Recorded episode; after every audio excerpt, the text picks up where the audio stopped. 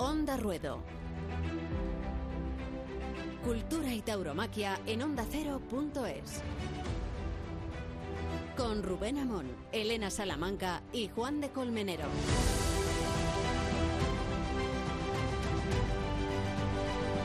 El primer aviso nos sobrecogió a todos, pero todavía no teníamos la medida de lo que iba a suceder. Nos sobrecogió porque vimos descompuesta la temporada taurina cuando estaba a punto de hacerse grande en la feria de las fallas. Se suspendieron las fallas y desde entonces empezaron a sucederse las demás suspensiones y nos olvidamos de la feria de abril y nos olvidamos de la feria de San Isidro y estamos olvidándonos quizá hasta de la feria de San Fermín.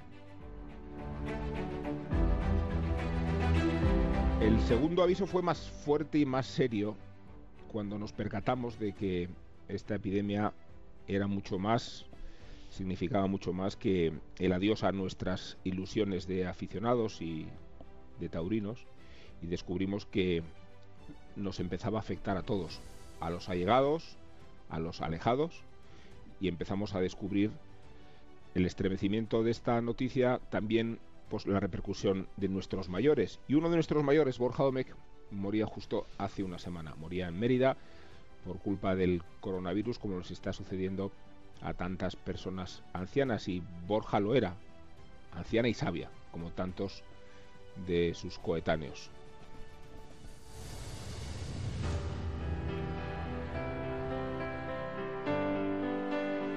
Y el tercer aviso debería inquietarnos a todos los que formamos parte de este planeta taurino. Es verdad que no es el que más destaca en nuestra sociedad, pero tiene deberes con la sociedad y está obligado a responder a esos deberes, a comprometerse con ella, cuando la sociedad lo necesita. Hemos visto que en otros ámbitos de la cultura y del deporte se han movilizado sus principales actores para implicarse en la solidaridad que requiere esta pandemia y esperemos que los toros despertemos también de este letargo, no solo porque estamos obligados a hacerlo, sino porque la sociedad también lo espera.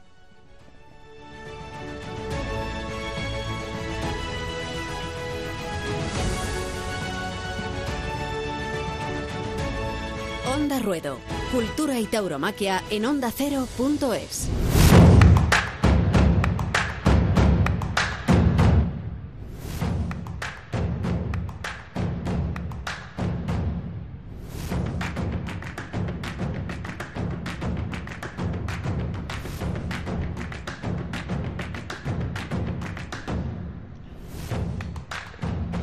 Salamanca, ¿qué tal? Muy buenas, ¿qué tal? Pues aquí seguimos. Y Juan de Colmenero, ¿cómo estás? ¿Qué tal, Rubén? Muy bien.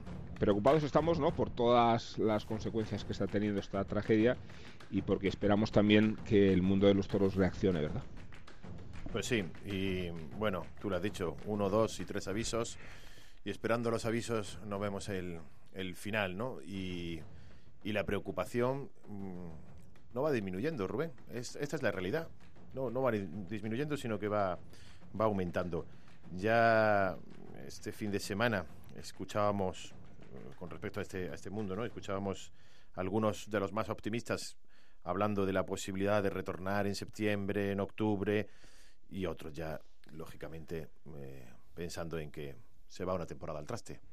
Y esto, y esto yo creo que cuanto antes empecemos a asumirlo, creo que será mejor mejor para todos, mejor para, para ir preparándose, para ir preparándose, porque este, como cualquier otro sector, va a sufrir y mucho. En primer lugar, porque en este momento es imposible pensar en cuándo volveremos a la normalidad total, porque claro, hay que pensar que, que una cosa es que podamos salir a la calle, que podamos hacer, pues bueno, eh, de uno en uno o, o la gente que estamos controlados podamos empezar con la vida más o menos normal y otra ya es pensar en, eventos eh, multitudinarios o en, claro, en ferias taurinas. Eso yo creo que en este momento nadie sabe cuándo, cuándo se va a poder hacer. Bueno, hoy hemos sabido los, eh, la fecha en la que los Juegos Olímpicos de Japón se van a hacer. Japón 2020 será el 23 de abril de 2021. O sea mm. que, bueno. La, cuestión es que nadie en realidad del mundo de los toros está pendiente de cuando volvemos a las plazas, eh, ni siquiera se están haciendo contratos. Estamos, yo creo que más pendientes de, cómo podemos ayudar eh, para que eh, veamos nuestro mundo reflejado en la sociedad y que no formemos parte de un satélite al margen. ¿no? Y, por eso quería hablar con, con Diego Urdiales, matador de toros y miembro de la directiva de la Unión de Toreros, eh, y me consta que Diego es uno de los más inquietos por, por eh, saber cómo podemos ayudar a la sociedad ahora que la sociedad nos necesita. Diego, ¿qué tal? Hola, ¿qué tal, Rubén? Buenas tardes. ¿Cómo estás? Lo primero, eh, imagino que tu estado de ánimos como el de tantos compatriotas, te imagino muy afectado por lo que está sucediendo, ¿no? Sí, pues totalmente, ¿no?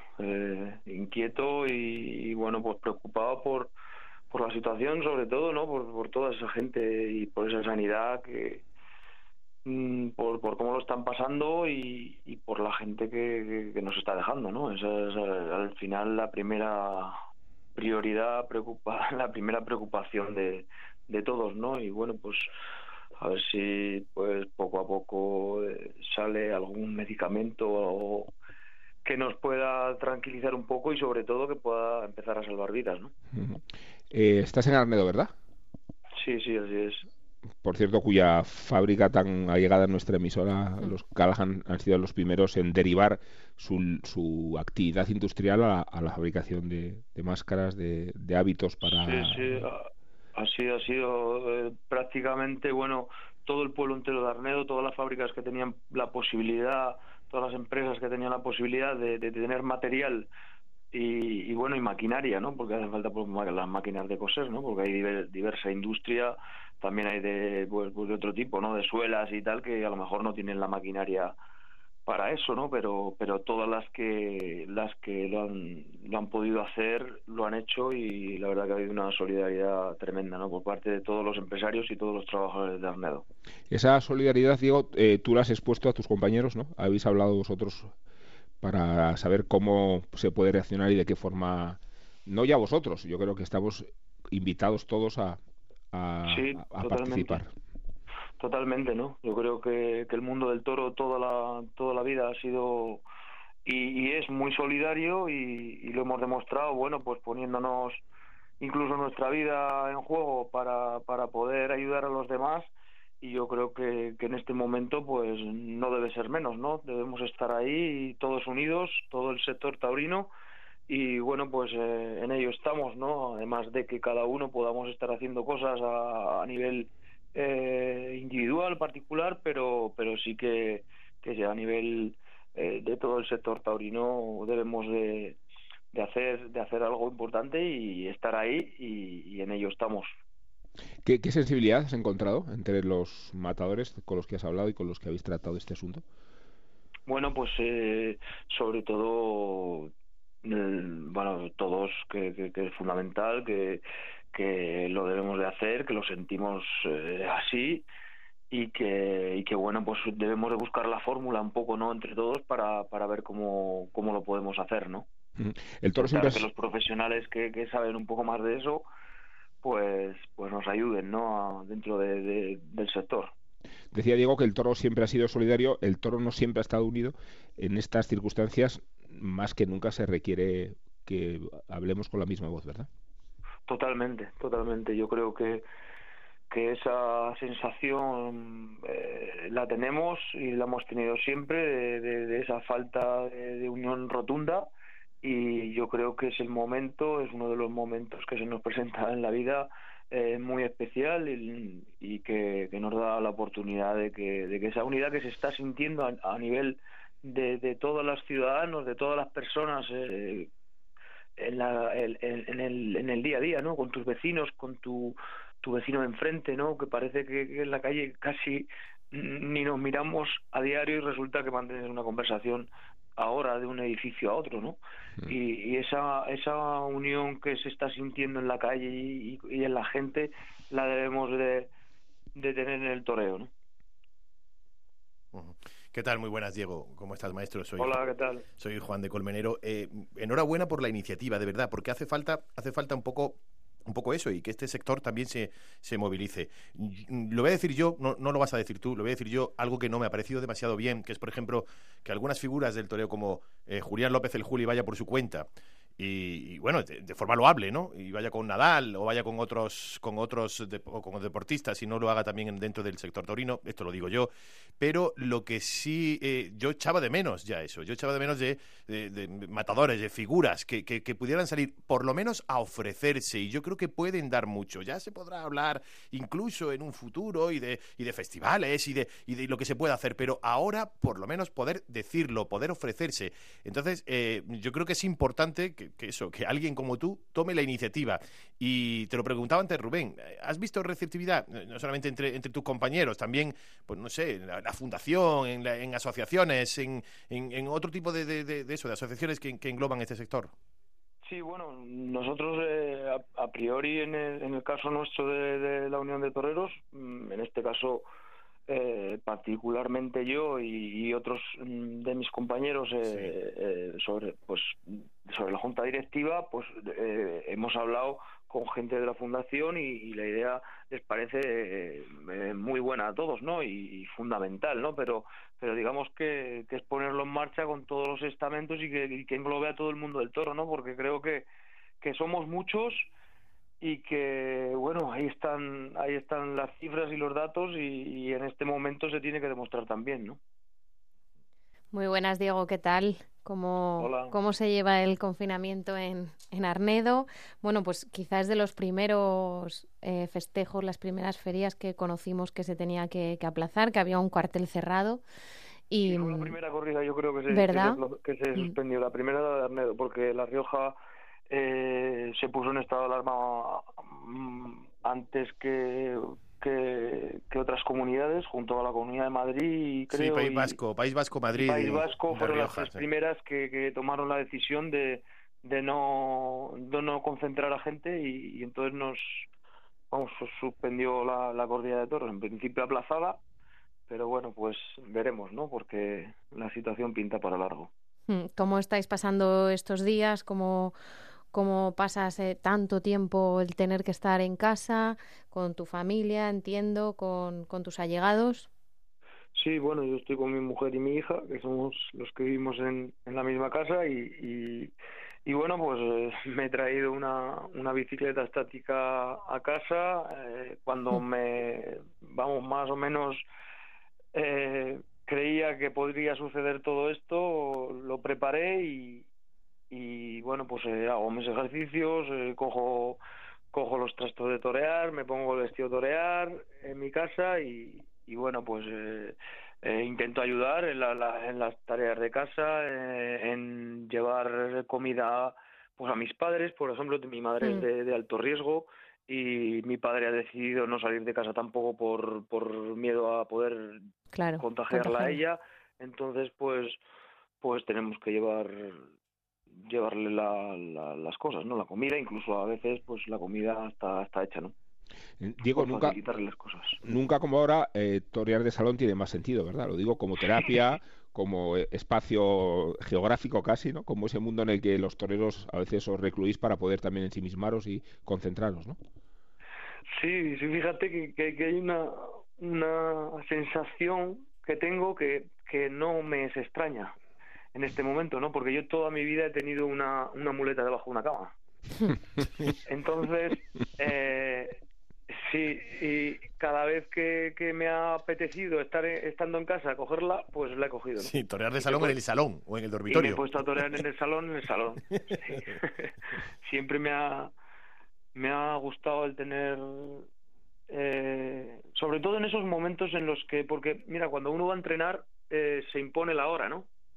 Pero uno cuando está en casa y, le apetece, eh, pues eh, tienes que tener la herramienta a mano, ¿no? Porque si no, pues tienes que esperar hasta el día siguiente en el que te impongas la, hora de entrenamiento. Y a veces cuando, cuando te impones esa hora de entrenamiento y la llevas a cabo, no te apetece torear.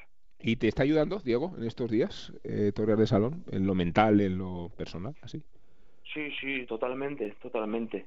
El tener esa sensación, porque porque quizás me está llevando a, una situación que, que, no me es extraña, ¿no? Que, hmm. que, no desconozco y que, y que me, me siento como cualquier otro día eh, en esos momentos sobre todo, ¿no? No tiene nada que ver para, para cuando sales a la calle o cuando pones la televisión o la radio y escuchas las noticias, pues bueno, pues pues está, pero sí que te que te libera y, y te el toreo te hace te hace olvidarte de todo, ¿no? En realidad, o sea, hasta del coronavirus. Y, Diego, eh, habiendo sido tú un torero de la resistencia en el mejor sentido de la palabra, habiendo conocido muchos periodos de, de contratiempos, de, aislamiento, en el sentido de no haber entrado hasta hace poco tiempo en, en las grandes ferias, eh, tus, ¿crees que tu salud psicológica, tu fuerza mental también es una ayuda?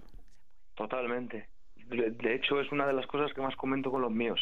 Sí. Que, que eh, estoy muy preparado mentalmente para esto. O sea, a mí mentalmente no me, está, no me está afectando prácticamente nada porque porque he vivido tantos momentos duros de, de parón en los que en los que me han me han tenido pues pues al apartado y, y en los que he tenido que, sufrir tantos palos fuera del toreo que, que ahora esta situación me es muy familiar. Bueno, Diego, pues te mandamos un, un fuerte abrazo. Siempre hemos sido muy partidarios tuyos. y, y echamos de menos tus faenas, aunque es verdad que las estamos viendo en el canal Toros de Movistar siempre que podemos. Repitiendo antiguas proezas. No sé si a ti te gusta verte, creo que no, ¿verdad? No, no, no me gusta. Mm. La verdad que que tiene que pasar mucho tiempo. ¿Perdón? A nosotros sí, digo. Y que tú te lo pierdes, vamos, que no te guste verte, tú te lo pierdes. No, porque es que son tan fuertes las sensaciones, bueno, yo creo que lo han hablado muchos toreros, ¿no? Son tan fuertes las sensaciones. Mira, lo hablaba con, el maestro Curro, lo hablo, Curro Romero, lo hablo eh, esto, ¿no? en, en, alguna ocasión lo he hablado, y, y me dice que que cuando las faenas son recientes a él no, no le han gustado no le gustaba verse no y pero que cuando ahora que se quitó del toreo y que ha pasado el tiempo que, que las disfruta una barbaridad y, que se enorgullece de, de cómo él fue capaz de hacerle eso a un toro no y eso pues es bonito no pero bueno son las sensaciones de cada momento y, quizás pues por esa exigencia de querer torear cada día mejor y querer eh, expresar todo lo que uno lleva dentro, pues cuando lo ves en imágenes se aleja un poco o bastante de lo que uno siente. ¿no? Fíjate que el año pasado, eh, rememorando la faena de Espla al toro de su despedida, al toro Victoriano del Río, a Beato, eh, le sorprendió las imágenes eh, porque no las había visto en este homenaje que improvisamos y retiró la mirada del monitor para no sorprenderse con lo que no quería ver porque sigue sin verla como tú no has visto la final toro de Fuente, de Fuente Imbro, ¿no? O sea, las dos orejas. así es, así es, así es. Bueno, Diego, que te cuides mucho, que los tuyos también, que muchas gracias por haberte puesto al frente de esta iniciativa, que esperamos que... Y, bueno, espero, deseo que, todos vosotros también estéis bien, ¿eh?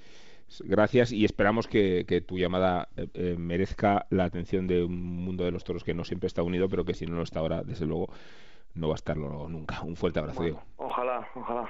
Seguro que sí. Un abrazo a todos. Un abrazo, maestro. Onda Ruedo. Debajo de la cama, ¿eh? Tiene Diego la, la muleta. Y se, me ha llamado la atención que dice que se viste de torero también, que tiene un vestido de luces y se viste en casa. Lo hacía cuando no toreaba, cuando no hmm. toreaba. Para no perder. No toreaba nunca, eh, y eso fue durante años, no torear nunca. Eh, se ponía el vestido, a veces hasta debajo del mono que utilizaba para, para pintar, para hacerse como si fuera su segunda piel, si no la primera, ¿no? Digo que tiene la muleta abajo de la cama, Diego, y, creo que Chapo Paolaza tiene el capote listo para hacer su quite.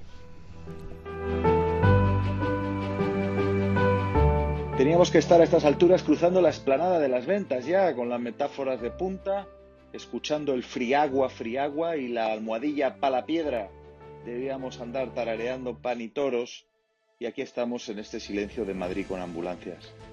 De pronto se han venido los contagios, pero también las metáforas toreras. Va un país entero agarrando el toro por los cuernos, aguantando la embestida. Bueno, y lo del toro pasado, ¿eh? hasta el gobierno va a venir a decirnos que todos somos Manolet. Arrancamos esta cosa que nos está pasando con imágenes bélicas de aquello de la trinchera y el frente. Ahora estamos en las deportivas, aplanando el pico de la curva y en nada estaremos en las cosas del toro.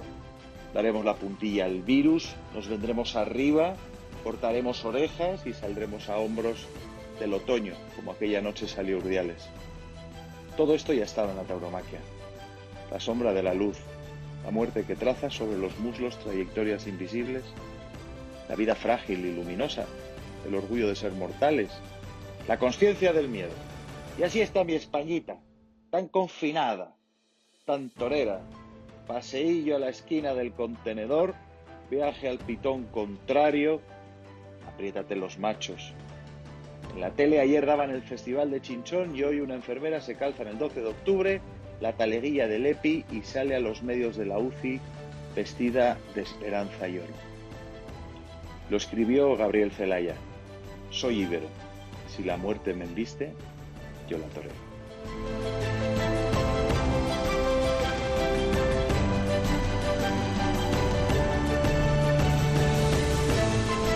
Pues mencionaba Chapu a Paolaza, Diego Urdiales y mencionaba, sin mencionarla del todo, a Rocío Romero, a quien también tenemos mucho respeto y mucho cariño. La hemos tenido en nuestro programa en otras ocasiones, novillera, en trámite de ser enfermera, en trámite de ser matadora de toros, pero ahora prevalece lo primero sobre lo segundo. Rocío, ¿qué tal? Hola, buenas tardes. Bueno, ¿cómo estás tú? Siempre preguntamos por la salud, lo primero, eh, de tu gente, de, tu, de, ti misma, ¿cómo estás? Pues gracias a Dios todo bien y bueno, llevando esto como buenamente se puede. Eh, bueno, tú estudias enfermería, estás a punto de terminar, ¿verdad? Sí, yo estoy en cuarto de enfermería, me quedan nada, prácticamente dos asignaturas y unas prácticas. Y, pero bueno, ahora llevando las clases de forma telemática y, bueno, a la espera de, de cómo, de cómo evoluciona eh, todo el tema este. Eh, a la espera incluso de que te convoquen, porque tenemos noticia de que hay compañeros tuyos, estudiantes de último año, que ya han sido movilizados para colaborar en esta emergencia. ¿Te consta a ti también que algunos compañeros tuyos se han movido y que eh, en tu caso también es probable que suceda? Sí, bueno, de momento, gracias a Dios, en Andalucía, eh, que bueno, yo soy de Córdoba, estoy estudiando allí, eh, en Andalucía todavía no, pues bueno, los, hospitales no están eh, eh, tan saturados y, sí que hay profesionales, pero desde la universidad pues sí que nos van comentando de que, es posible que según vaya avanzando esto pues puedan necesitar de, de nosotros. Sí que es verdad que es un tema complicado, es algo que nunca ha pasado. Y bueno, pues un poco a la expectativa ver cómo, cómo se aborda el tema porque, porque bueno, todavía somos estudiantes y, y bueno, pues no se sabe si pregraduarnos, en fin, todavía, todavía hay muchas cosas en el aire, pero yo lo que sí tengo claro es que, que elegí esa carrera eh, porque es una carrera que, que me gusta, eh, aunque bueno, yo quiero vivir del toro, pero, pero en estos momentos si necesitan de mí y puedo arrimar el hombro, pues, pues ahí estaré dispuesta a ayudar. Saldrías, Rocío, muy buenas de, de, tu confinamiento, ¿no? Que creo que estás en Calasparras, donde estabas tú entrenando a diario con ese primer objetivo tuyo, lógico, que es, pues bueno, doctorarte, ¿no? Llegar a ser matadora de toros y, entiendo que, que, ahora a la espera de hacer frente a ese otro miedo también, ¿no? Entiendo que los sanitarios también están pasando miedo. Sí podría, se podría asociar, ¿no? A, a, esa, a lo que hace un torero, ¿no? A enfrentarte a algo a lo que tienes que superar, pero, pero tienes que enfrentarte. Entiendo que psicológicamente tú estás preparada, Rocío. Bueno, eh, es, un, es un reto, claro que que el miedo está ahí, pero, pero la vocación y el servicio a los demás y el ayudar y el poder aportar un granito de arena, pues eso está por encima de, de ese miedo. Yo mm, estos días que, bueno, pues llevo días de, reflexión, son momentos pues en los que piensan mucho. Eh, yo tenía asociado el valor al toreo, pero es verdad que te das cuenta que hay muchas profesiones donde también hay, hay que ser muy valiente para dar ese paso al frente y, y bueno, yo me siento muy orgullosa de, de la carrera que he elegido porque, bueno, tanto los profesionales sanitarios, eh, todos los, cuerpos de seguridad están haciendo una labor brillante y, bueno, hay que ser muy valiente para, para estar ahí cuando se te necesita. No sé si has hablado con otros compañeros que ya han tenido que trasladarse a Madrid y si te han contado un poco cómo, cómo está la situación. Bueno, yo con los que tengo contacto son con mis compañeros de carrera y, bueno, un poco esperando a ver a ver qué, qué pasa porque bueno, sí que es verdad que yo por el toro eh, hay algunas prácticas que, que no he podido hacer y, y sí que llevo eso de, eh, de retraso respecto a mis compañeros. Mis compañeros están ya, sí que están a las puertas de terminar la carrera y, y bueno, esperando a ver qué pasa, pero también con esa con esa incertidumbre, porque siempre cuando, cuando terminas la carrera y empiezas a trabajar, ya no eres un alumno en práctica. Hmm. Y eso pues, pues bueno, pues tiene, te transmite cierto respeto y cierta, cierto miedo, y más aún si cabe, pues con la, con la situación que tenemos. Entonces, empezar tu primer trabajo en esta situación, pues, pues no tiene que ser nada, nada de fácil, pero, pero bueno, si es lo que se requiere, pues pues hay que dar el paso. Y así es, además torero y enfermera, ¿eh? ¿Qué, qué, manera de conjugar justo además en este en este momento. ¿Qué tal, Rocío? Soy Juan de... Eh, eh, eh, en este momento el, asunto, ¿no?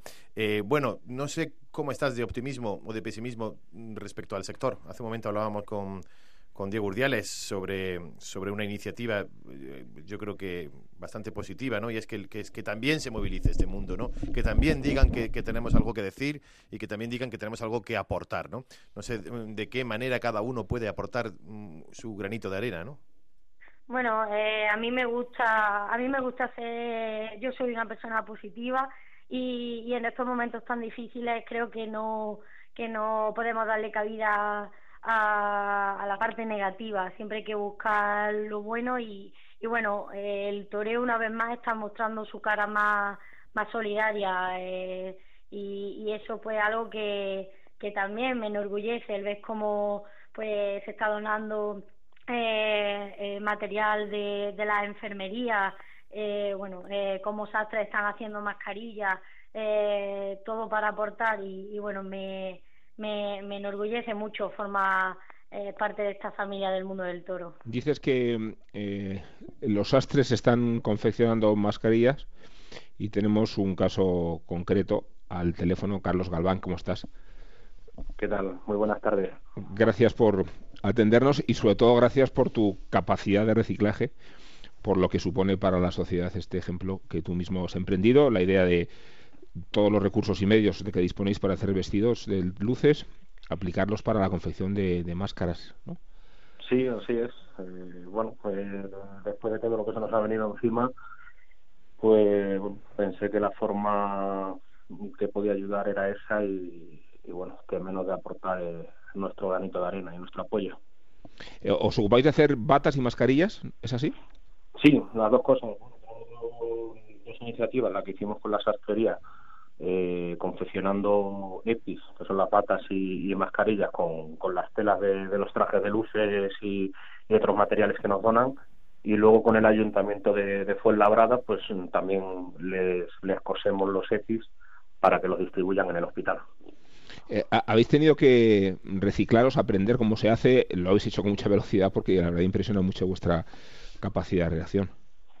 Sí, bueno, a ver, sí que es verdad que por ese lado hemos tenido bueno, el apoyo inmediato. Eh, nos han mandado, sobre todo de los EPIs, eh, lo que es el patrón para, para ponernos a trabajar inmediatamente. Y bueno, las mascarillas ha sido un poco pues, pues eh, intentar hacer ahí una barrera que, podamos, no, no es muy difícil. Y, y bueno, pues así, así hemos comenzado. Hola Carlos, ¿qué tal? Muy buenas, soy Elena. Y entiendo también que, habéis formado un, un, equipo, ¿no? Porque, bueno, eh, hace falta gente para, para coordinaros, para distribuiros, para, bueno, habéis tenido que, reinventar todo un poco, ¿no? Sí, bueno, la verdad es que la respuesta, por lo menos aquí del pueblo de Fuenlabrada, ha sido brutal. Eh, ya no solo con el ayuntamiento, sino conmigo, con, con la tienda me ha llamado gente, se ha puesto gente en contacto conmigo, particulares, eh, ofreciéndose a coser eh, lo, que, lo que haga falta día tras día, sábado, domingo, y bueno, la respuesta la verdad es que ha sido impresionante, impresionante. O sea que de alguna forma estoy yo a lo mejor que por, por el tema de desastre, pero la verdad es que hay mucha gente detrás arrimando el hombro. Y qué bonito es, ¿qué tal Carlos? Soy Juan de... Qué bonito es ver cómo esa solidaridad de la gente se vuelca en determinados momentos, ¿no? Me imagino que, que, que, eh, la otra sastrería, lo, otro se queda aparcado de momento, ¿no? No sé cómo andas eh, ahí tú de pesimismo, optimismo. Le preguntaba antes a, a, la novillero, a la, torero, Rocío, si, si, cómo andaba de optimismo y pesimismo. No sé cómo ves tú, cómo ves tú esta situación actual. Bueno, pues a ver, eh, yo ahora mismo lo tengo todo parado ¿no? Pero bueno, que como sastre, como torero que, que, he sido también anteriormente, eh, bueno, vamos a echar la pata para adelante y, vamos a salir de esta. O sea que ahora es momento de pensar en lo que tenemos ahora mismo, de salir cuanto antes y ya volverá todo a su cauce. Carlos, dices que Fuenlabrada se ha movilizado, entre ellos el Fundi, ¿no? que ha sido también uno de los más activos. Me consta que en esta iniciativa que he mencionado antes de Gurdiales, él también era uno de los más implicados ¿no? en movilizar a los toros para que demostremos que la sociedad eh, puede confiar en nosotros también. ¿no? Yo la verdad que, sí, bueno, aparte del maestro Fundi, la verdad que hice, hice un escrito y porque mm, creo que era, no sé, me salió así del alma, creo que era el momento de hacerlo de cómo la gente del toro después de tantos insultos, de tantas aberraciones, de dejarnos solos eh, la clase política, de darnos la espalda, eh, cómo hemos aparecido en escena, eh, ayudando, aportando, quien no material sanitario, las enfermerías de las plazas de toros con sus respiradores, eh, la gente haciendo mascarillas, en fin, eh, una barbaridad de, de propuestas que se han puesto y que de iniciativas que bueno pues oye, que, es para que es para sentirse orgulloso de, del mundo al que pertenecemos. Bueno Carlos pues te agradecemos mucho eh, a ustedes. tu implicación. Bueno te he tuteado pero te tendría que tratar de usted por, por, por la iniciativa y por la solidaridad que implica. No nos trataremos de, de, tú y, y que salgamos todo bien. Un fuerte abrazo Carlos. Otro para ustedes. Muchísimas gracias Bueno, compañeros, no sé cómo lo veis. Estos dos testimonios son muy elocuentes de hasta qué punto la sensibilidad de las personas taurinas eh, está respondiendo a, esta emergencia, pero no sé si entendéis al mismo tiempo que hay que aglutinar todo este esfuerzo, ¿no? que necesitamos un camino no mucho más concreto, mucho más homogéneo para, para mostrarnos a la sociedad, ¿verdad? Sí, yo creo que eso es eso último que acaba de decir, yo creo que es la clave, mucho más concreto, que se note más, que se vea más. Yo antes comentaba el asunto de, lo digo abiertamente, el asunto de, del Juli, que me ha parecido bien, pero echo de menos, echo de menos a figuras del toreo diciendo, estoy aquí y aporto este traje de luces y aporto y, vamos a juntarnos y vamos a ver, qué es lo que puede ocurrir o a un José Tomás o a un Roca Rey que son gente que tiene más tirón ¿Por qué no salen y lo dicen? Bueno, tenemos también la ventana única de la Fundación del Toro de Lidia, que yo creo también está llamada a exponerse y a, demostrar su capacidad de aglutinadora que la ha tenido y a ver si entre todos miramos un poco hacia adelante, porque cuando miramos hacia atrás, Juan, ¿sabes qué ocurre? ¿Qué ocurre? Que, abrimos, la, puerta de la historia. Y suena así, mira.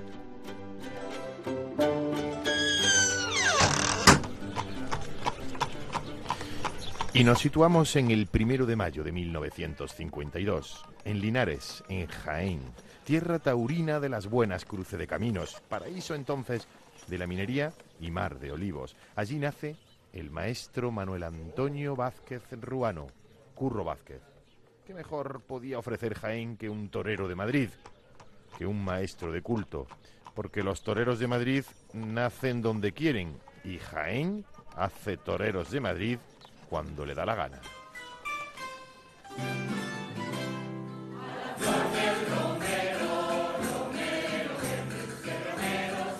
Desde muy pequeño tiene inculcada la afición. Antes de los 14 años su familia ya se trasladaría a Madrid pero hasta esa edad, Curro Vázquez salía de tapia en los tentaderos. Hay una foto que no olvida el maestro, un recuerdo inmejorable de una instantánea de Curro con 10 años, con los pantalones cortos, dando un natural.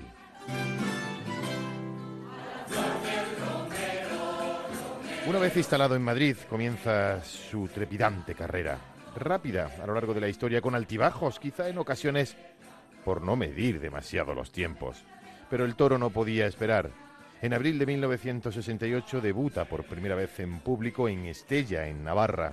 Y solo un año después, en 1969, toma la alternativa en Vista Alegre, en la misma plaza que muchos años después se retiraría.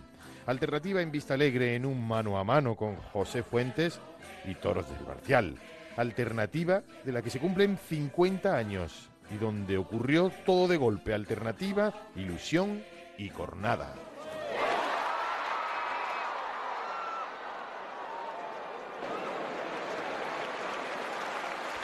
Fue todo rápido, pero también fue rápida la recuperación. Y pronto de nuevo a los ruedos. Los referentes de Curro Vázquez, Antonio Ordóñez y Paco Camino, sin olvidar Antonio Bienvenida, toreros de culto y también de arte. Antonio Chenel, Antoñete, compañero de profesión y amigo de Curro, le llamaba mi gallo. Curro le admiraba, Antoñete también a él, y los dos compartían el pellizco de Madrid. Pero si hay algo que marca el arte de Curro Vázquez es su toreo con el capote.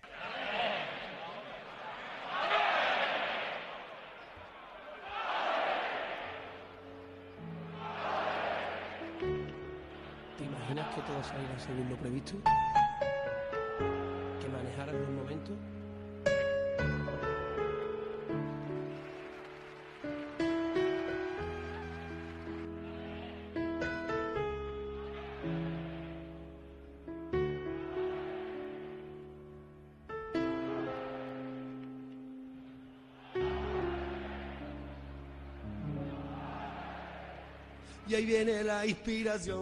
En Madrid, en Sevilla, en Bilbao, en Valencia, en todas las plazas de primera, en España y en América, el capote de Curro Vázquez sigue detenido en la retina de los aficionados.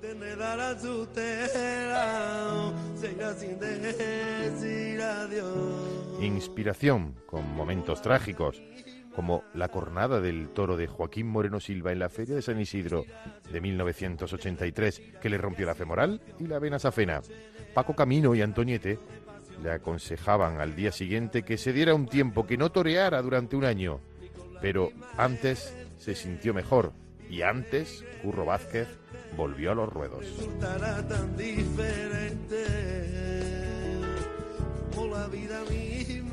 Para la historia, faenas inolvidables como la primera puerta grande en las ventas al toro del torero en 1982 o aquella tarde con los pies descalzos y con barro en el ruedo de las ventas entre la lluvia de aquella tarde de San Isidro de 1995. En 1997 decide retirarse, aunque anunció nuevamente su retirada después para el 4 de octubre del año 2002 en un mano a mano con el Juli en la plaza de Vista Alegre, donde había tomado la alternativa 33 años antes y donde ahora se cumplen 50 años.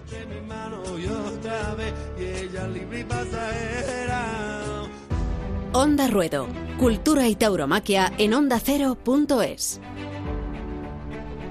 Qué gran torero Curro Vázquez, qué gran tipo, qué gran apoderado, eh, que, que tiene a su cargo nada menos que a Cayetano y a Pablo Aguado esta temporada, o lo que pueda quedar de ella. Le mandamos un gran abrazo al maestro Curro. Y nos despedimos, nos despedimos como de costumbre con el epílogo de Elena Salamanca. Juan de, nos volvemos a reunir dentro de una semana, Elena. También nos reunimos contigo y quedamos en tu palabra. Pues sigo con los aplausos, es lo que toca, no podemos desfallecer ahora, tenemos que seguir alegres y agradecidos.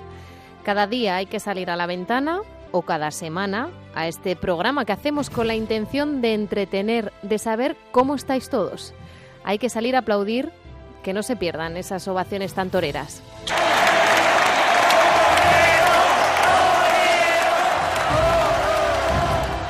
La primera de esta semana, a pesar de Juan de, es para Julián López el Juli por su aportación solidaria al proyecto Cruz Roja Responde con el que pretenden llegar a los 11 millones de euros. Un proyecto apadrinado por Rafa Nadal y Pau Gasol y con el lema Nuestra mejor victoria.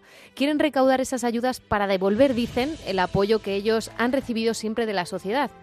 Y me consta, nos consta, porque ya nos lo ha contado Diego Urdiales, que un grupo de toreros también están poniendo en marcha otra iniciativa solidaria, que en este caso sería nuestro mejor triunfo.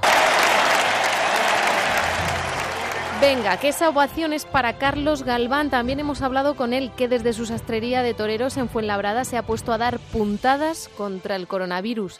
Ha parado la confección de vestidos de luces y ahora se centra en la confección de mascarillas y batas para los sanitarios y las residencias. También unas batas de lujo con un material nada barato como es esa seda que se usa para los vestidos de torear.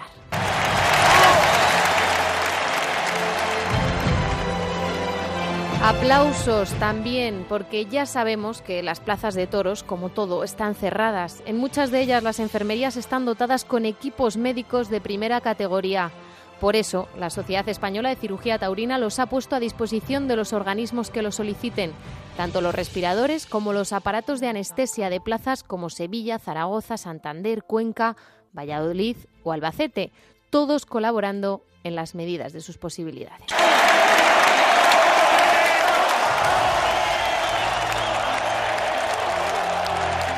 Y mención especial y gran ovación a esa sección que ha creado el portal Cultoro, Toreros con Bata.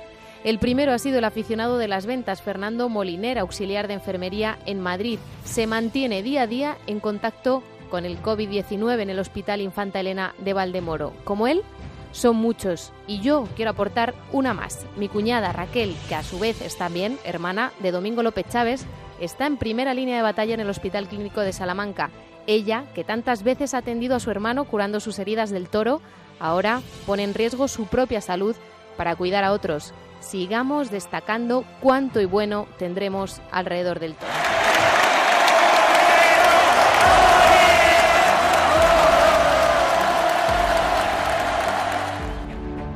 Onda Ruedo, Cultura y Tauromaquia en Onda Cero.es, con Rubén Amón, Elena Salamanca y Juan de Dios Colmenero.